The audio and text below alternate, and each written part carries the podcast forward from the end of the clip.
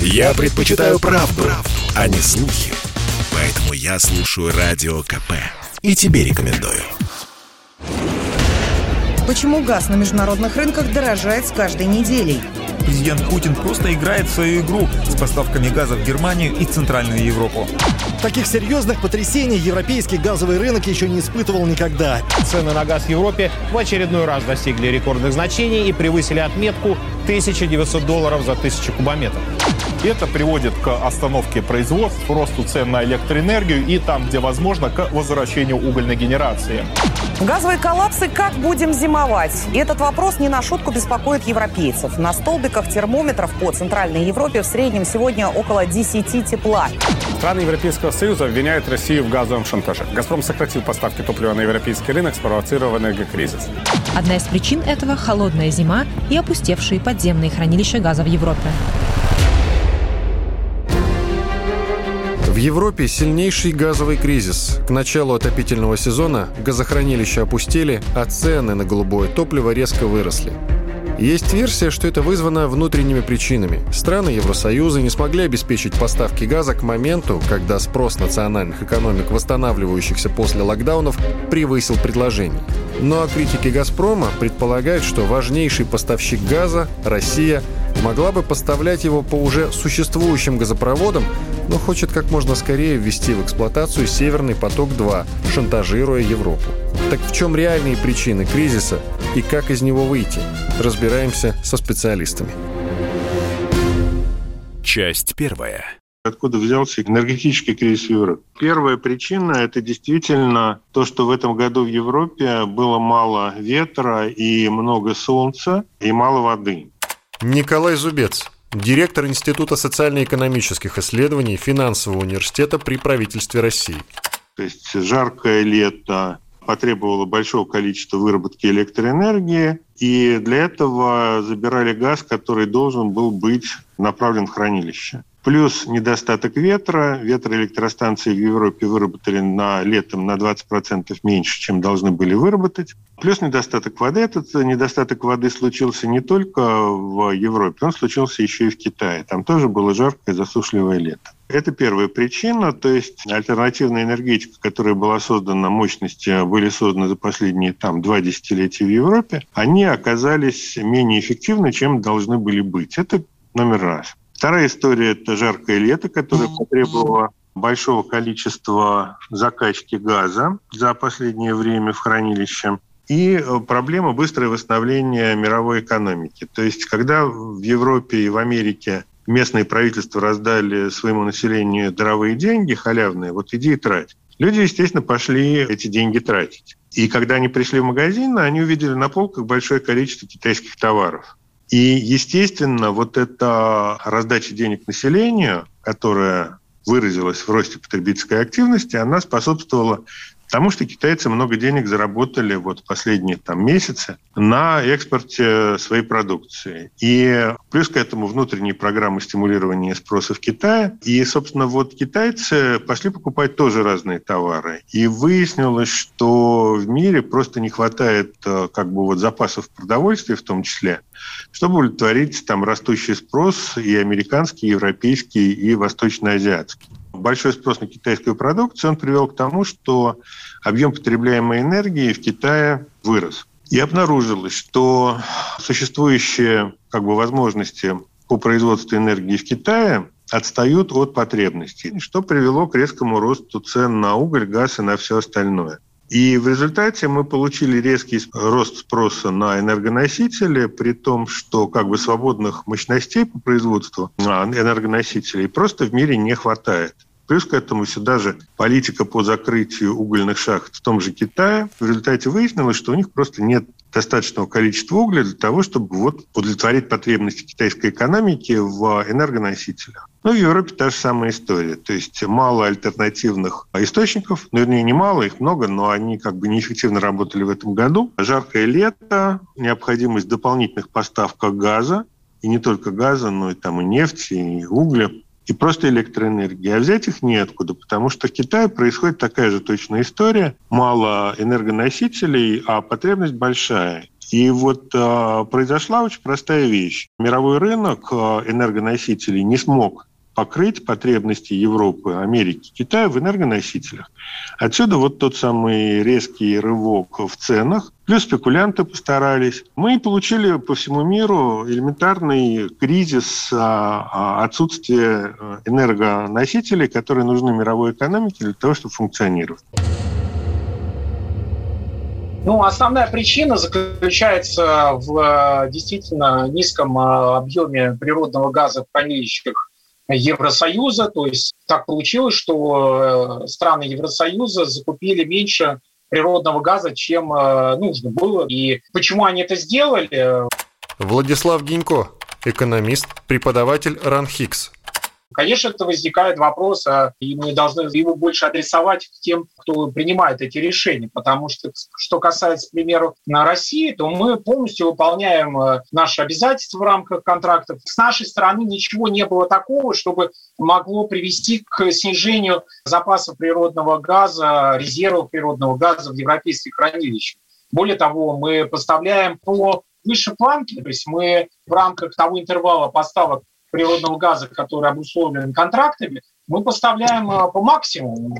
И то, что звучало, например, со стороны вице-премьера Новака, то каких-то дополнительных, вот на, к примеру, на середину октября, каких-то заявок о дополнительных объемах э, со стороны Европы в официальном порядке Москва не получала. Не в нас кроется причина в том, что именно низкий уровень запасов газа в хранилище. А когда низкий уровень запасов в хранилище газа, то, соответственно, те, кто занимается торговлей фьючерсами на газ, они понимают, что запасов мало, осень уже на экваторе, зима, по прогнозам синоптиков в Европе будет э, далеко не самой мягкой, то есть она будет сопровождаться достаточно низкими температурами. И когда мы теперь переносимся к вопросу вот этих цен, которые мы видели, больше 1900 долларов за тысячу кубов, то речь идет, нам надо всем понимать, о фьючерсах. То есть это срочные контракты на природный газ, и эти контракты торгуются на лондонской бирже.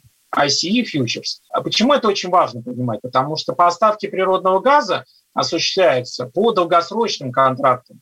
И в долгосрочных контрактах указывается сложная формула цены, которая учитывает в том числе и динамику цен по срочным контрактам, но очень важно понимать, что те объемы, которые поставляет Россия, они не прямую не привязаны к торговле по фьючерсам. То есть какая там цена, ну там сложная формула ценообразования, это, э, безусловно, договоренность между каждым из партнеров России в каждой стране, то есть там оговаривается цена, объемы поставок и так далее, предоплаты, все остальные коммерческие вопросы. Но очень важно понимать, что э, фьючерсы – это просто индикатор, индикатор, скажем так, инвесторов, трейдеров, участников финансового рынка того, что они ну, оценивают уровень э, природного газа в хранилищах Европы очень низкий. Настолько низкий, что, конечно, потенциально речь идет о том, что некоторые страны европейские могут столкнуться с энергодефицитом. И здесь именно проблема в том, что они не накопили, не закупили, не закачали в свои хранилища достаточного природного газа. При том, что тоже надо понимать, что хотя Россия является лидирующим поставщиком, есть также закупки со стороны европейских наших партнеров и у других стран, у других компаний. Поэтому здесь Речь идет о том, что в целом европейцы поступили таким образом, что они закачали мало природный газ. Почему они это сделали? Безусловно, здесь рука, скажем, Вашингтона в прямом смысле, то есть в том, что они пытались каким-то образом европейцев убедить в том, что на самом деле водили за нос, о том, что они могут организовать в любой момент нужные объемы сжиженного природного газа, который производит Соединенные Штаты. Но помимо того, что он более дорогой, в том числе из-за логистики, есть еще другой момент, что и объемы-то такие невозможно поставить быстро. И логистические вопросы особенно обострились в области глобальной логистики вообще любых товаров во время пандемии COVID-19. Поэтому что там американцы обещали европейцам, видно, они что-то обещали. Поэтому это беспечное поведение европейцев было связано с тем, что кто там, мы знаем, кто пообещал им достаточно объема сжиженного природного газа, что было уже на тот момент, понятное дело, с любому экономист, что это полная фантастика. Европа стала заложником ряда собственных решений, которые они приняли за последние лет 10-15. Станислав Митрохович, эксперт Фонда национальной энергетической безопасности.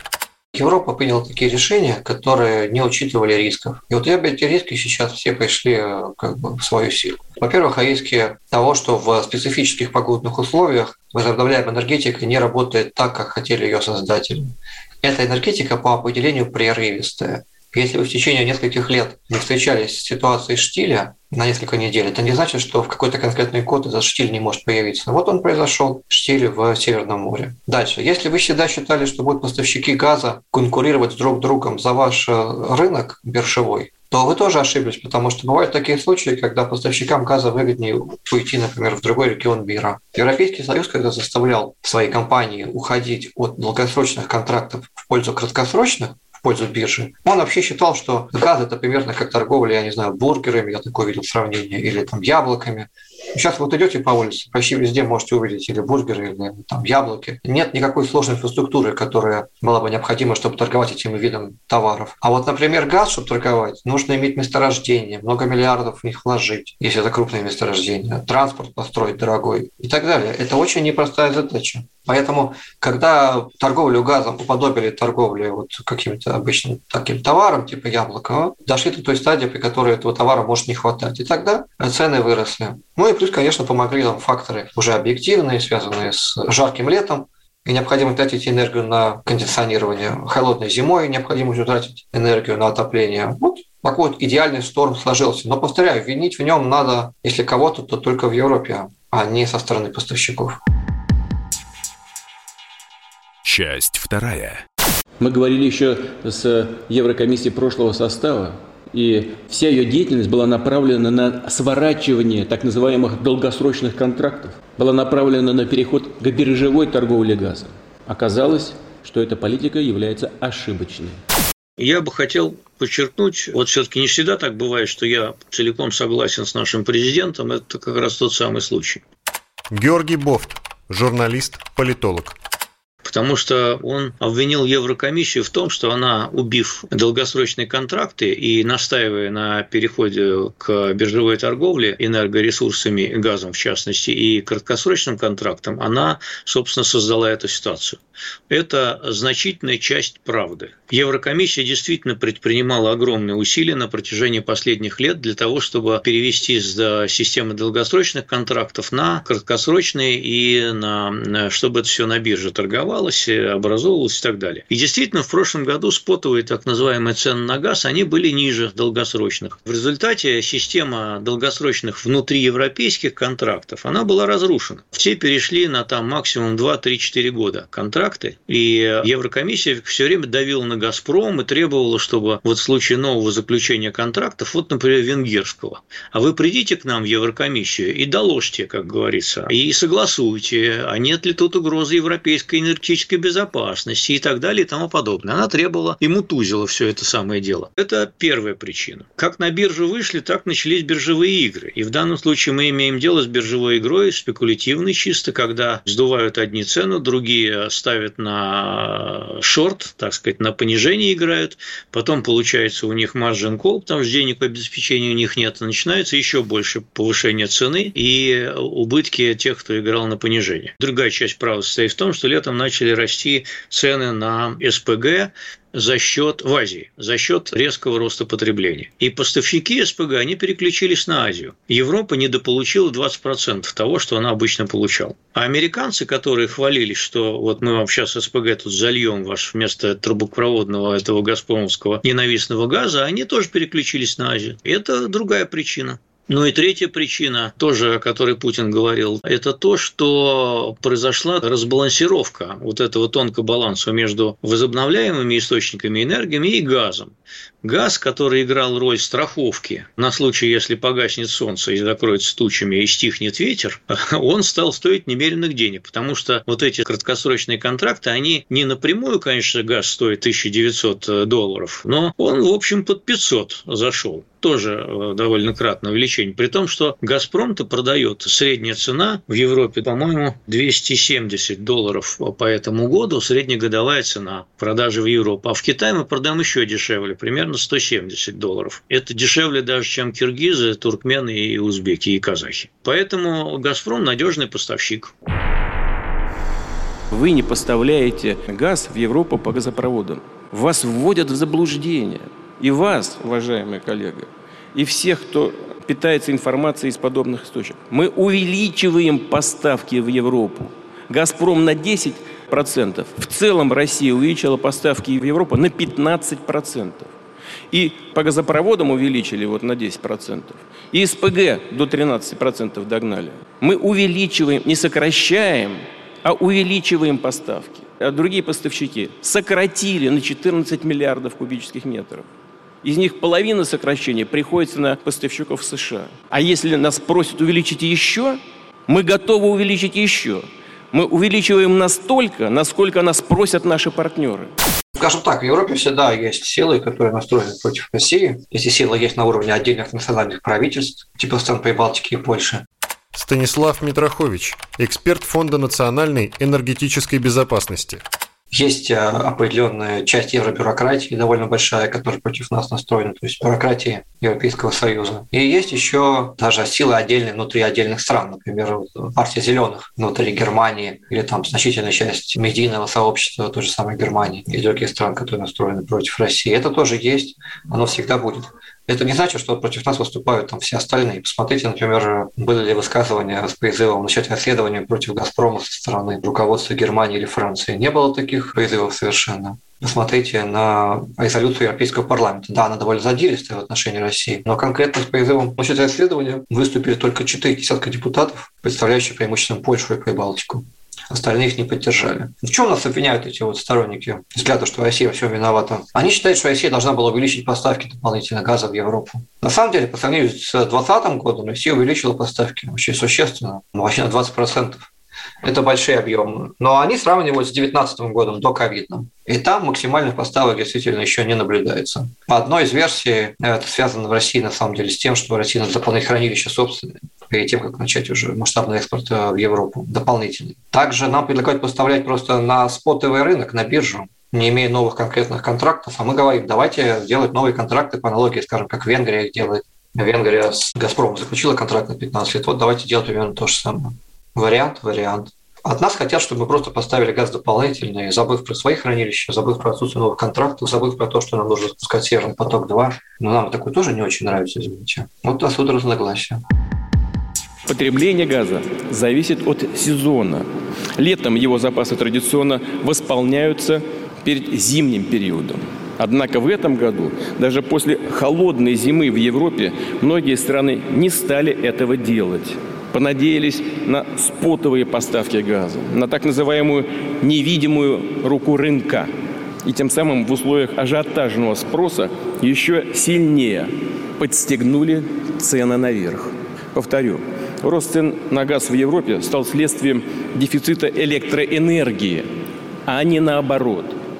И не нужно, что называется, перекладывать с больной головы на здоровую, как у нас говорят и как пытаются делать некоторые наши партнеры. Нынешняя система торговли газом в Европе, она построена вокруг того, что цена на газ формируется на бирже. Николай Зубец, директор Института социально-экономических исследований Финансового университета при правительстве России. Но проблема биржи состоит в том, что на биржу попадает малая часть товара, который приходит в Европу, то есть газа. То есть инструмент формирования цены – это биржа, но при этом биржа в условиях того, что там малое количество товара покупается и продается, этот инструмент крайне подвержен колебаниям поставок на этот рынок. И даже небольшое уменьшение поставок на биржевой рынок спотовый может очень серьезным образом изменить цену. То есть в условиях того, что там мало товара, любые поставки могут толкнуть цену как вниз, так и вверх. Вот это и произошло. То есть спекулировать всегда удобнее на небольшом количестве товара. Вот сейчас «Газпром» обвиняют в том, что он привел там вот к резкому росту цен в Европе за счет того, что он отказался поставлять товар на спотовый рынок. Но проблема-то состоит в том, что на «Газпром» на этом рынке цен он практически ничего не заработал. То есть контракты «Газпрома», привязанные в том числе и к спотовому рынку, газовому, но с большим лагом. То есть вот какие-то доходы «Газпром» получит с лагом там, несколько месяцев от рывка цен на бирже. Заработали в основном спекулянты, которые начали работать на повышение цен на газ. У спекулянтов есть деньги, они использовали их для того, чтобы разогнать рынок. Это, опять-таки, тоже веяние из Вашингтона. Это чрезмерное и необоснованное и слишком ускоренное увлечение так называемой зеленой стратегии. Владислав Гинько, экономист, преподаватель РАНХИКС. Давайте мы полностью перейдем на получение электроэнергии за счет возобновляемых источников, то есть за счет энергии ветра, солнца, приливов, отливов, геотермальных источников. Понятное дело, что мир будет двигаться в эту сторону, что энергобаланс мировой будет смещаться в сторону именно возобновляемых источников энергии. И Владимир Путин сказал, что мы, безусловно, будем двигаться к углеродной нейтральности и указал срок, который это 2060 год. Но это вопрос, который не решается одномоментно, как предлагает сделать европейцам администрация Джо Байдена. Мол, теперь у нас зеленая стратегия, и давайте, мол, мы будем больше полагаться на энергию ветра. Это звучит достаточно смешно, но европейцев это не смешно оказалось, потому что они действительно рассчитывали, что их ветряные станции будут генерировать значительные объемы электроэнергии, им не понадобится в прежнем объеме те объемы там, природного газа, которые они раньше закупали. Непонятно, почему европейцы считали, что они могут осуществить переход к значительным объемам получения электроэнергии из возобновляемых источников просто по щелчку пальцев. Это так невозможно сделать. Вам нужно больше работать с поставщиками, в том числе с Россией, заключать долгосрочные контракты, обговаривать объемы вперед, Природный газ – это не тот залежалый товар, какая-нибудь консервная банка, который срок годности два года, и она залежала там где-то на полке. Нет. Соответственно, если европейцы поймут, что они увлеклись какими-то модными трендами, которые им выглядят как фантастика, да, то они просто должны теперь подумать, какие им действительно объемы нужны, сесть за переговоры, обсудить формулу ценообразования, потому что она и включает в себя и влияние на себя нефтяных котировок, и ряд других моментов. Вот, и все, и заключить с нами новые долгосрочные контракты. Это же в интересах Европы. А почему-то Брюсселе думают, что Россия почему-то, наверное, они думают, что мы должны прибежать и упрашивать, что ли, чтобы мы продали большим объемы газа.